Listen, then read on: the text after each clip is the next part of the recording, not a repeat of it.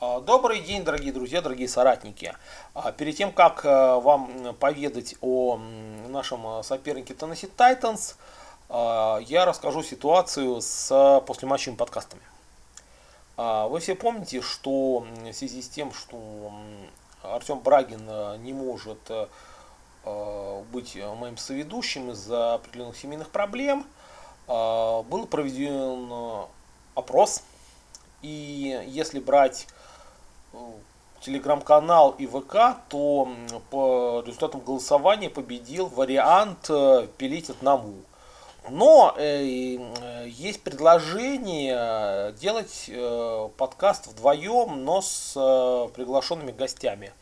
А, то есть э, вы, если вы активны э, у нас в сообществе, а не просто так, э, мне там в личку, например, пишут, какой-нибудь там э, соратник Джей 1488 и здравствуйте, меня зовут Андрей Андреевич Власов и я хочу с вами записать подкаст.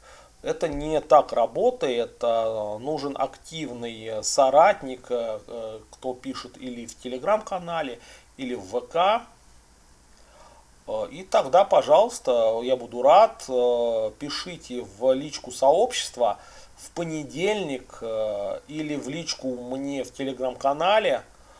Э, то есть вы, вы знаете, что у меня там ник Боча. Э, и пишите, что вот я готов поговорить. Где-то во вторник с 7 часов я могу быть свободен. Ну, давайте теперь поговорим о Теннессе. А, вообще, если после первой недели а, проходили бы выборы позора недели и команды дурака, а, то Теннесси уверенно бы занял первое место, но всех обогнал Гринбей и усатый таракан. Вот если смотреть хайлайты, я за игрой не следил, то я бы не сказал, что прям титаны были очень уж плохие. А если посмотреть на Сиэтл, э, я не делал подкаст на этой неделе, даже ничего не написал, у меня не было времени э, и не было возможности, то я скажу, что мне понравилось, что команда играла в э, цельный футбол. Это не было то, что мы видели до этого. Да, это когда мы играем, например, очень хорошо первую половину, а потом э, сливаем э, вторую и в конце творится валидол. Или э, наоборот, мы пускаем 20 там, очков, э, думаем, сейчас вот в перерыве э, Пит даст там всем э, кое-чего э, э, пониже пупка, и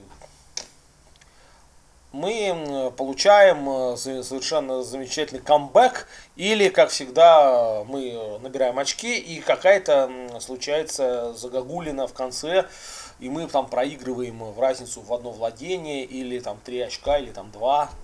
Но э, отвратительный тайм-менеджмент, э, непонятно, что там творится в конце. А тут мы, вот это, я вот честно этого не увидел. Э, я увидел, что команда играет от сначала и до конца. И это мне понравилось. Да? Э, ну, давайте от э, Теннесси. Начнем с защиты. Что они будут нам противодействовать? Ну, во-первых, будет опасен для Кайла Фуллера Э, который, я думаю, на ближайшие три недели э, станет нашим основным центром, потому что Итан Посик э, вышел на матче с Теннесси, сыграл там снэпы определенные и ничего не показал, там провалился.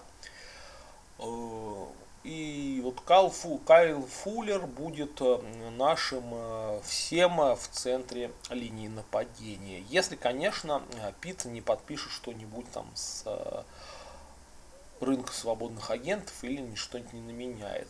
Ну, я пока не думаю, что это будет не раньше, наверное, третьей-четвертой недели. Если прям Кайл Фуллер прям провалится.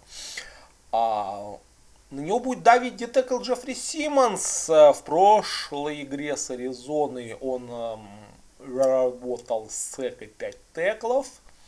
но он больше противодействует э, выносу, чем раш, да, чем вот, э, давлению. А, кстати, для улучшения пасраша Теннесси в межсезонье а, подписали двух весьма качественных э, рашеров. Это лайнбекер Бет Дюпри, Э, подписывал контракт на 5 лет стоимостью 82,5 миллиона и Диент Данико Отри. Там 3 года на 21,5 миллиона. Э, конечно, еще стоит опасаться лайнбекера Гарда Лендри и нашего хорошо знакомого просто да, Джадеона Клауни, который именно после Сетла выбрал Теннесси Тайтанс но с Аризоны ничего не показал, и говорят, что он уже на сходе карьеры, хотя он бодрый и весел. А, по поводу противодействия пасовой игре на бумаге вот корнербеки Кристиан Фултон, Джанорис Дженкинс а, и сейфти Кевин Бьярд э, выглядят ну, годно. Но вот Джанорис Дженкинс, э, в перех... э, он очень хочет перехватить мяч и постоянно про, профукивает определенные маршруты и очень неважно играет против э, игроков э, в стиле Тайлера Локета. Так что если у нас третьим ресивером еще будет э, Эскоридж, что пока еще неизвестно, все-таки там протокол э, сотрясся, но он не аут, он вроде под подозрением, то это будет очень интересно. А в общем, дуэт вот, тайтендов, например, наших, да, это Уилл Дизли, Эверетт, и уровень ресиверов – должны решать все в свою пользу. Если брать индивидуальную битву против э, э, всех э, дебеков. У той же Аризоны общий уровень, там Дандри Хопкинс, Кирк и, и всякая другая мишура, ну и, конечно, Квотера, он ниже, чем у Сиэтла. Да, будем говорить так. И мы все прекрасно видели, что там происходило. Плюс э, Сиэтл играет дома. Хотя, хотя, да, э, говорят, что будет очень дождливо. Ну, в Сиэтле понятно, что всегда очень дождливо. Э, но вот такая вот ситуация. И может быть будет много выноса или наоборот будет много пас. Мы посмотрим. А что же у нас нападение Теннесси, да? Ну, при уровне корнербеков Сиэтла оно очень опасно. То есть есть э, замечательный коллега Мэткалфа по колледжу Эджи Браун. Он будет наводить там суету. Э, тот же Хулио Джонс, хотя он уже на исходе, но мастерство не пропьешь. И против нас он э, очень способен показать определенный уровень. А, с выносом тоже все серьезно. Это Дерек Хенри. То есть Брукс и Вагнер будут э, прикрывать середину, будут вынос, действовать также против тайтендов. С тайтендами у них ничего особенного. Если против выноса играть, то Аризона показала, как это надо сделать. Я думаю, тренерский штаб э, совершенно хорошо а, посмотрел эту игру и сделал определенные выводы. А, почему Теннесси вообще проиграла? Многие говорят о том, что очень был важен координатор нападения Артур Смит, который сейчас э, э, главным тренером Атланты. Он там оподливился, конечно, э, шикарно, да, и теперь координатор нападения у них бывший тренер тайтендов Тодд Даунинг. А мы все прекрасно знаем, э, э, как важен координатор нападения. Потому что у Артура Смита э, была определенная связь с Тенхиллом, и вот ее уже сейчас нет, и мы вот увидели на первой неделе, что из этого вышло. А, Еще, конечно, большая проблема у них в линии нападения. Да? А, Террел Леев, он это вроде текл, он еще левый, да. Он еще отходит от травмы крестов, которую он получил в прошлом году, если мне не изменяет память.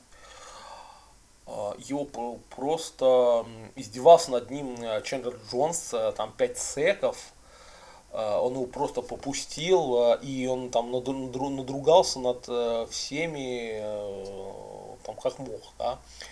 Тот же левый гард Дэвид Куинсбери пропускал тоже много давления.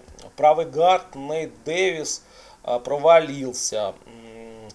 А с учетом разнообразных и Э, весьма годных э, рашеров в Сиэтле, я ожидаю, что тот же, например, Рашим, э, э, Рашим Грин получит э, там, там два, два сека может заработать спокойно.